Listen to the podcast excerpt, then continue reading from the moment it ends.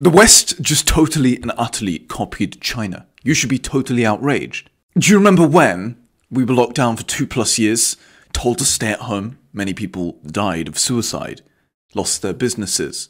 Life has never been the same. Yet the politicians, they, they don't seem to care much, to put it bluntly. And instead, we mirrored the actions of the most communistic, authoritarian, tyrannical government the world perhaps has ever seen. A government responsible for millions and millions of deaths, a government in which is tyrannical beyond belief.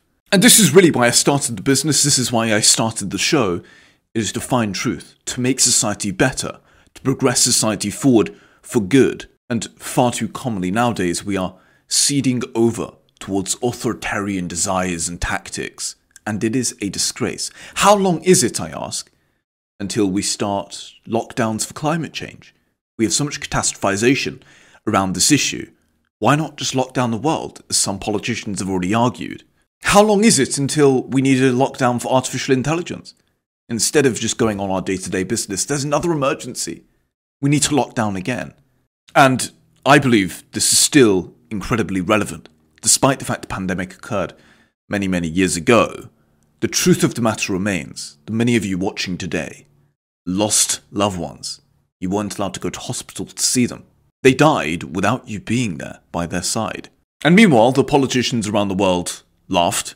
Many of them didn't even follow the rules themselves. It shows you the double standards in which are prevalent within our political system today. Anyway, you can read all of this, if you wish, on Darntons.com for free, and you can also check out the show on Darntons.com and to follow us on all social media platforms for more.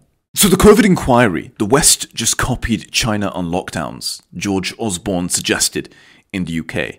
A politician suggested the Western governments copied the lockdown from China and would have not considered such extreme tactics and measures if Beijing had not set the precedent originally. RFK Jr., too, has noted about this in the past, mentioning the scandalous nature of lockdowns and how this is literally one of the biggest disasters in modern history, namely locking down the world for two plus years, in which has consequences in which are yet to unfold, and those in which have unfolded, include, including high inflation beyond belief, in addition to failure from a schooling front, mental health crises, as many people are suggesting. These consequences are far worse, he believes, as we'll see now, than the pandemic itself. Let's play the clip on RFK and his dystopian concerns in relation to the future of technology, and two individuals such as Bill Gates, the World Health Organization, in which can impose their tyrannical desires through fear instantaneously. We are at an inflection point, I believe, in human history. The largest and most critical inflection point that human, humanity has ever encountered.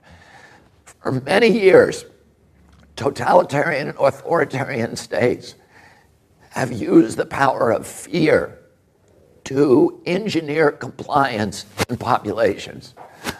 I grew up understanding what happened in World War II in our country, and during the Nuremberg trials, Hermann Goering was asked by the prosecutor, How did you make the German people comply? And Goering said, It's not just Germany. This works in any country, whether it's a fascist country or a communist country or a monarchy or a democracy all the rulers need to do is to tell people that there's something they need to be fear, fearful of, to point a finger at that source of their fear. And you can make human beings do anything you want. You can make them go to slaughter like sheep. You can make them obey. Well, the biosecurity agenda that people like Bill Gates and Anthony Fauci and Davos and all of these people who are running now the global economy, they have understood for years that they have a power that no totalitarian government has ever had available to it. But now they have a source of fear that is the most pervasive and all encompassing power that they've ever had, which is the fear of pandemics. Governments love pandemics the same way that they love wars because it gives them power, it gives them, the, it gives them control, and it gives them the capacity to to impose obedience on human beings. And today we have an inflection of new technologies that give governments the capacity to impose controls on populations that have never been imagined before in human history, by any tyrant in history. And RFK2 has been very, very critical of the policies in relation to lockdowns and the whole pandemic in general, calling lockdowns one of the biggest failures from a policy front ever. He stated that the conventional protocols when it comes to responding to an emergency is not to lock down a nation. Instead, he says one must quarantine the sick and the vulnerable, but keep society moving forward. And he spoke out against the idea of lockdowns because the consequences of shutting down society are catastrophic, beyond the consequences of the virus. But we are now at a time in history when it seems that the lessons of the pandemic have still not been learned. So, giving evidence to a COVID inquiry in the UK, the former Chancellor and politicians questioned whether the countries across the world would have locked down if the authoritarian regime in China had not done so firstly. Mr. Osborne, who served as the Chancellor in David Cameron's government between 2010 and 16, said that during his term in office there was no plan for lockdowns and launched a robust defence of austerity. When asked about the approach for planning when it came to the pandemic, he said, Would we all have gone into lockdown if China had not locked down in Jan- January and February? I think, he said, that the Chinese lockdowns is what gave the rest of the world the idea, he told the inquiry in its evidence. And the overwhelming of the hospital system in northern Italy, too, then leads all Western governments to reach basically the same conclusion, which is why and which is how we did what the Chinese government did. We mirrored the Chinese authoritarian communistic tyrannical party in order to try and preserve our capacity and our emergency wards. He said and wondered whether, if the government had done a tabletop exercise in 11 or 12 on the matter, the same conclusion to lockdown would have been reached. And this is what we've argued and I've written about on Darntons.com, in which I believe this was one of the biggest disasters in modern history, as we shall see now. And two, we mirrored the actions of the most authoritarian regime the world has ever seen and I have concerns when it comes to climate change or these lo- these, these these new narratives in relation to catastrophization. What now is stopping us from locking down when it comes to climate change, when it comes to AI, or, or, or, any of these other crises in which we're commonly reiterated and told coming, they're looming just around the corner?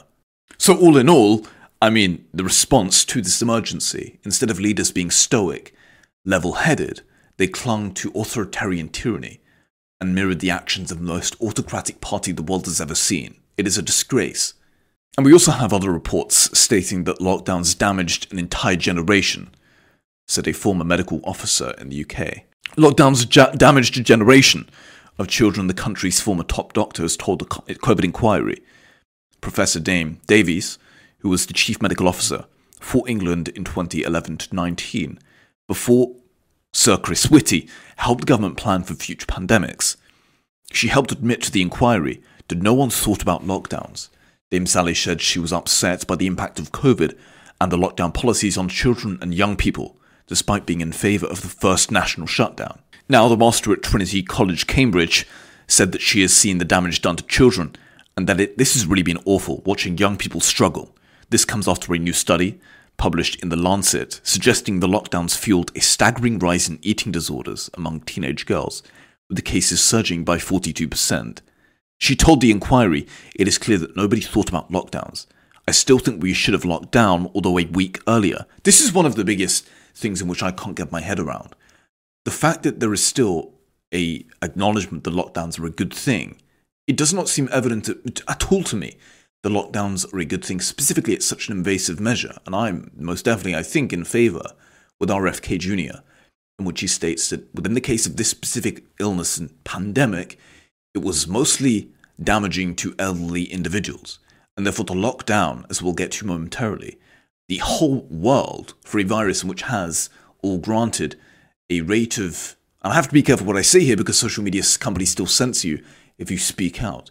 The point being is that I think it is very concerning that people are still in advocation for lockdowns which have just done damage beyond comprehension and sh- shall still do damage beyond comprehension for 10, 20, 30 years in the future, I believe. So, why are we still in advocation for the most authoritarian tactic the world has ever seen? Lockdowns. It is a disgrace. Now, I would sympathize if there was a illness, let's say, which had a death rate that pretty much killed everyone. But I don't think that is what we have seen. And you can see this clearly now from the cases in Sweden, in which they did not lock down. Instead, they were level headed and stoic. And it turns out that the results and the implications of not locking down are far more positive in comparison to locking down an entire nation and letting people literally stay in a small box. The damage I now see to children and students from the pandemic and the educational impacts tell me that education has had a and, and still has a terrific amount of work to do. We've damaged, she said, an entire generation. It is awful as the head of a college in Cambridge watching young people struggle. I know in preschools they haven't learned how to socialize and play properly. They haven't learned how to read at school. We must have a plan for them. Dame Sally is one of the first former government officials to criticize lockdowns, amid the allegations that the long awaited inquiry is limiting outside voices on the policy's negative side effects. Isn't that funny? As we'll get to, and we're going to record about this and write about this on Darntons.com in the following few days, in relation to the World Health Organization, their new treaty when it comes to future pandemics, and what I believe is a ceding of power towards pretty much a foreign authoritarian regime, in which has the powers, if this goes ahead, in which it seemingly is, to limit dissenting voices, to limit alternative views, to impose censorship under the guise of mis or disinformation. So it's quite comical here how they're complaining about the inability and the failure to listen to alternative voices, but simultaneously, there is still advocacy for the policies of the World Health Organization to, pre- to basically impose their tyrannical desires upon you. And this is something I've thought about recently a lot because you often question and one often asks as to how regimes in the past, such as Nazism, spread. How did these authoritarian regimes spread? Why did they spread? If you were involved, if you were alive during the Nazi period, let's say, would you have been involved? Would you have participated?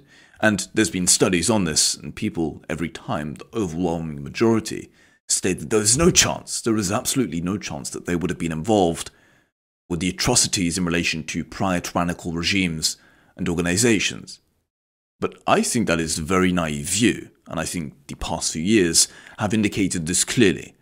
The fact that totalitarianism, madness of, of crowds, is a huge social force and pressure, and 99% of people concede to the social pressure to go along with the social norm. So let's just get to the facts. The fact of the matter is, in the face of an emergency, as I'm going to reiterate countless times throughout this video, we mirror the actions of the most authoritarian government the world has ever seen. And you're telling me that if you were alive during prior tyrannical totalitarian regimes, that you would have not engaged within this malpractice and, and terrible things in which have happened throughout the past? Are you serious? People are so quickly to kind of put themselves upon a high moral horse. No way would have I have gone along with these tyrannical things throughout history, but I'm not so sure. What is really interesting to me, and I've written about this on Darntons.com, is in rela- relation to the pandemic and how this impacts people's views upon prior states within civilizations in which, in which totalitarianism was rife, specifically during Nazi regimes. Upon prior reflection, people constantly note that if they were alive during this period of Nazism or other totalitarian regimes, they would have resisted the allure of the totalitarian regime and spoke against the plan and spoke out towards truth. But this is simply untrue. If you were alive during prior totalitarian regimes, the Nazi regime, let's say, there is a strong likelihood that you too would have gone along with this atrocity and you too would have participated within this radical form of groupthink. The same is true during the pandemic and the events over the past few years in which you went along with the consensus, in which you didn't dare speak out. You conceded to the social pressure. And this is just an example of how quickly madness of, of crowds can spread. And this is really how society descends into a tyrannical mess when people can't speak for themselves, when people can't think for themselves, when they are ridiculed for having differing views, and when, perhaps most importantly, when one embraces the ideology of the group as an undisputable dogma. That is the danger. And there does seem to be a deep biological desire towards totalitarianism, and Erich Fromm, who studied the Nazi period, noted this, highlighting a few reasons as to why totalitarianism spreads. And I believe we saw this totalitarianism during the pandemic lockdowns. Fromm stated and emphasized the importance of psychological mechanisms that contribute towards the rise of totalitarianism, such as the fear of freedom and the longing for security and belonging. And he explored how individuals can become susceptible to the allure of authoritarian leaders and ideologies, often at the expense of critical thinking and personal agency. And Fromm belief that people went along with Nazi ideologies and totalitarian views due to a combination of social, psychological, and economic factors, and he argued that the appeal of the Nazi ideology and totalitarian views and the compliance of individuals is rooted in deep seated human needs and fears. Fromm posited that individuals have an innate fear of freedom and the uncertainty it brings. In times of social and economic upheaval, people often long for stability, security, and a sense of belonging. Nazi propaganda effectively exploited these fears and promised security through the creation of an authoritarian state, a unified authoritarian state. Erich Fromm goes deeper and states that this law of authoritarianism is rooted within our deep biological desire from a childhood perspective. Fromm emphasized the development of an authoritarian character structure in which is shaped by early childhood experiences and societal influences. Individuals with such character traits tend to exhibit a strong inclination towards obedience to authority, conformity, and a desire for power and to control others, Fromm argued that the prevalence of authoritarian character types within Germany and prior tyrannical societies makes them more receptive to the messaging and the propaganda. And also during the pandemic, I believe we saw this, in which you clearly saw the utilization of fear as a means to control individuals. There was a manipulation of the masses in which occurred. Fromm analyzed the psychological techniques employed by the Nazi regime to manipulate and control the masses Propaganda mass rallies and the creation of cult like following around set figures were used to arouse emotions, foster a sense of unity, and instill unquestioning loyalty among the population. And the same thing happened during the pandemic, with fear utilized as a means to control people, and two, you saw clearly the alienation of individuals who spoke out or questioned. This is literally what you see within tyrannical regimes around the world in the past, throughout history the alienation, the smearing. And one thing also that Erich Fromm noted within his writings and philosophies on authoritarianism and totalitarianism is the specific social consequences and situations and circumstances within the period of, let's say, Nazi Germany, in which led towards increased desire for authoritarianism. And I think it's very true today.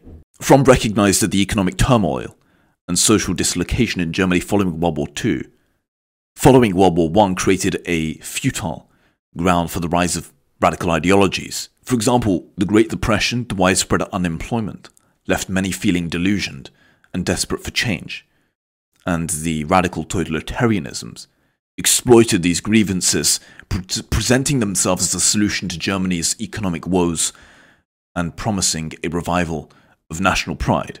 And the same seems to be true today when it comes to the lack of spirituality or true meaning in which people have within their lives. And what we can see throughout history, prior towards, let's say, this new information age in which we're entering into, but most specifically during the agri- agricultural or industrial revolution, the utilization and the deep belief within some sort of mystical God in which is greater than oneself that we should aim towards. But in light of industrialization, scientific advancements, and educational improvements, this whole idea of a mystical God or deity has been removed. It's diminishing within value and, and acceptance. But today, this idea of a mystical god or deity, it's non-existent anymore. And this is why I think we see so much tribe-like thinking, in which is specifically true within the case of the climate alarmism, in which the virgin-like planet is almost analogous to a pseudo-god, a pseudo-religion, and we, the evil, capitalistic, patriarchal parasites of the earth, we're analogous to evil. And perhaps I think the point really being is that during the pandemic and the events over the past few years, these social circumstances, namely a lack of religious or spiritual ideology, perhaps this led towards an excessive embrace of ideological political dogma.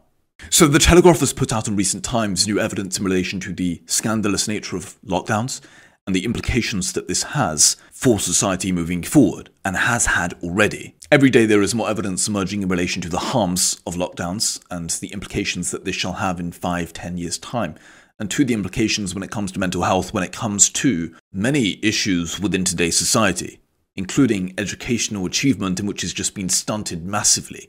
The article reads that the fact that our young suffer the effects of lockdowns in many more ways than we could have ever predicted has left parents, schools, and the healthcare system reeling in the virus's wake. But today, little is being done. Over the course of the pandemic, the number of youngsters seeking help for mental health problems soared, jumping from 12.1% of children in 2017 to almost 20% in 2022. The youngest children, those aged between 7 and 10, saw the biggest increase. But adolescent mental health issues have also become more prevalent New research this week showing the lockdown fueled a staggering 42% rise indeed in the eating disorders among teenagers, the sharpest rise being in girls aged between 13 and 16, leading to similarly increased rates and incidents of self harm. The latest author of the study has suggested the social isolation, anxiety, the disruption within education, and overexposure to negative social media influences has left many children feeling like they have lost control over their lives and that this could have contributed to the development in eating disorders and other issues surrounding mental health. School closures had devastating impacts on education. Pupils starting in reception in 2019 spent on average 85 days out of the class. Some of those were placed in bubbles in which an entire year group was sent home if just one pupil tested positive, and therefore these individuals missed far more. As a result, the proportion of pupils meeting literacy and numeracy benchmarks at the end of primary school fell from 65% in 18 to 19 to almost 60% in 2021 to 2022. One of the biggest things that I think is so damaging about this all and all of these revelations is the inability for free speech, debate, and discussion, in which during the pandemic you had organisations such as the BBC, as we shall discuss later on, engaging conspicuously within censorship and the utilisation of terms such as mis or disinformation as Trojan horses in order to dispel or dispute certain narratives which were pushed forward by many reputable individuals. It is a disgrace that the censorship was this deep, it was this invasive, and thus it led us towards totalitarian chaos. The difference in performance between those from disadvantaged backgrounds and their better off classmates widened significantly between 2020 and 22, reversing a trend that has seen the educational attainment gap between rich and poor shrink over the previous decades. Once schools reopen, many thousands of children have too now failed to turn up. Last year, pupil absence stood at double pre pandemic levels, around 1.5 million children missing over 10% of timetabled classes. The number of severely absent children has risen more, more than 50% in a year. And despite the damning evidence, the National COVID inquiry so far has shown little interest within acknowledgement of lockdown's impacts on children, or interrogating as to why the situation was allowed to occur in the first place. And that is what I'm saying. Instead, what we're seeing is an acknowledgement that lockdowns are good. There was evidence recently in which George Osborne noted in a recent COVID pandemic inquiry, and he stated that the governments have to weigh life expectancy against sacrificing the edu- educational opportunities of an eight year old, he declared. While we are yet to learn how exactly the weighing up took place, the conclusions of such deliberations has long been clear. Protecting elderly won out over preserving the opportunities and the freedoms enjoyed by the young. The average age of coronavirus fatalities was 82.4 years, whilst people dying from other causes in the same period lived to be 81.5 years.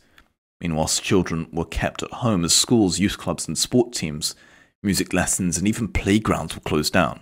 In a complete reversal of the normal societal contract, children were expected to make life changing sacrifices to supposedly protect adults. Now, there are also some reports in relation to psychologists and their conclusions after the scandalous nature of what we've seen over the past four years. Um, and, and they specifically speak about the mental health issues we're seeing, in which they believe are directly related and correlated with the locking down of people for two years in the name of a health emergency. In 2021, this individual writes she has seen a huge surge in parents seeking psychological support for their children. On average, I receive three daily inquiries. Young people roughly fall into two camps those who are already vulnerable and struggling, for whom lockdowns pushed them over the edge, and for them, school was often the one safe space and consistent space. Then there are others who found the months of lockdowns very disruptive. Perhaps they just came at the wrong time for them, and perhaps home was a difficult place during the pandemic. It was too overwhelming for them to be at home. It was also very hard for children moving up from primary to secondary school.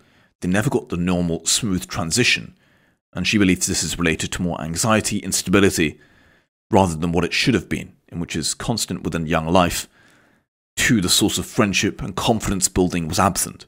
I've also seen a rise in children and teenagers presenting eating disorders.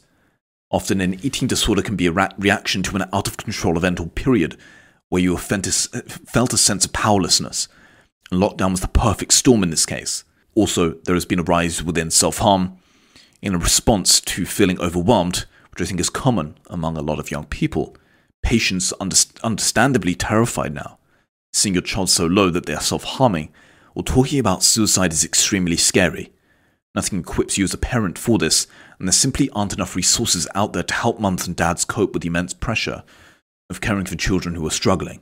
One teacher writes that for my year of class 4, there is the first hand experience of a normal year at school. Until now, their entire education has been marred by lockdowns and restrictions. This year should have been the chance to finally get them back on track, and instead, I found over the past few months it has been a case within realization that there are many subtle ways in which they are behind. Their love of learning has been badly affected, they are unengaged in their lessons, and it's been very difficult to get them excited about things. This is a group of eight and nine year olds who should be fizzing with energy, but they, they really do seem worryingly flat. And two, there is now an addiction to screens at a rate in which is just unprecedented. Parents had to work early during the lockdowns, so understandably they put them in front of screens earlier than they might have. And now, even with children as young as eight, we are dealing with endless online issues, and which cannot be solved. So, one of the most damning pieces and revelations in relation to the whole pandemic and the response and the authoritarianism on which we saw was specifically in relation to the media collusion with the governmental organizations, and which is analogous to stuff you see in George Orwell's 1984 writings, the dystopian writings on totalitarianism and authoritarianism. And all of this has come true. A recent investigation by the Telegraph showed the counter disinformation unit in which was set up, and two, the links the BBC has to limiting free speech, debate, and discussion, and thus going against their code of impartiality, as many people have said. A recent investigation by the Telegraph shows the counter disinformation unit was a secret organization in governments around the world in which worked with the government during the pandemic to monitor disinformation and misinformation there is also a suggestion that the BBC, the supposed most impartial provider of media, too may have been compromised. The CDU head, Sarah Connolly, says that one of the functions was passing information to social media companies, encouraging the swift takedown of posts in which were regarded as suspect. So, all of you who were questioning and asking questions and hesitating and just trying to understand the whole situation, you were shut down. You were not allowed to speak. You were banned from social media. You were alienated from society. You were smeared. This is stuff you see within the most authoritarian regimes around the world, including China and North Korea. And two, a Stanford pr- professor, Jay Bhattacharya, was secretly blacklisted for questioning the lockdowns, in which obviously he is now just been shown to be truthful. The prominent academic warned on social media sites that the absence from school and economic disruptions would cause long term harm. Twitter, Twitter and other social media companies censored prom- prominent figures, including Stanford professors, who warned of the possible harmful effects of lockdowns, according to Twitter's internal files. These individuals who question things were put on blacklists. You're banned from social media, you're banned from the digital cyberspace, you're alienated and smeared. This doctor, who studied the pandemic since the beginning, and two, was involved with an array of kind of policies in relation to the efficacy of lockdowns, he was smeared by Dr. Radical Fauci, who labeled this individual as a conspiracy nutjob, as a radical person. Dr. Fauci and other health leaders condemned the declarations by this doctor, who was banned from Twitter and other social media platforms, and called the proposals for herd immunity nonsense and very dangerous. The release of the Twitter files comes after a month of Elon Musk acquiring the social media company. And the purpose of censorship is really just quite terrible. The purpose of censorship is not to prevent people from hearing an idea.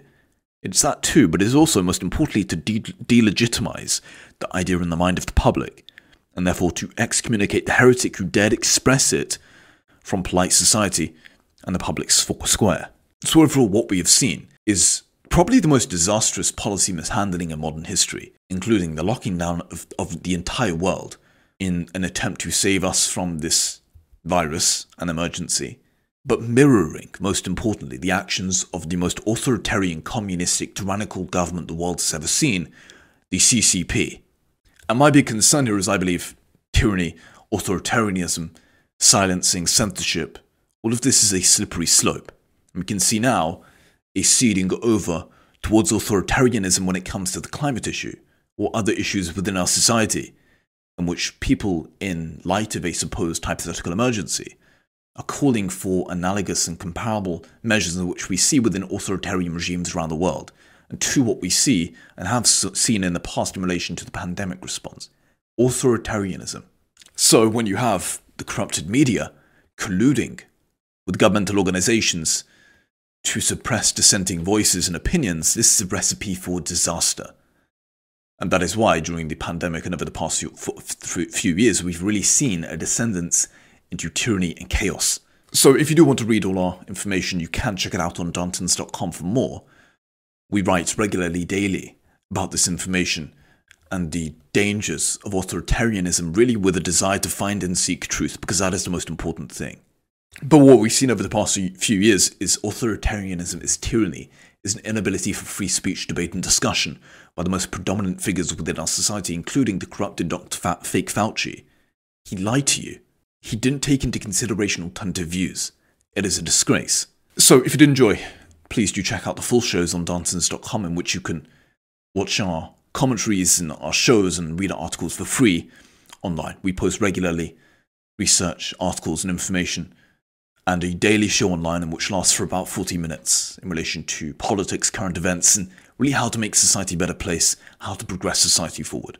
So if you did enjoy, please do subscribe, check out the shows on all social media platforms, and follow us on Darntons.com for more information. Thank you. I shall see you very soon.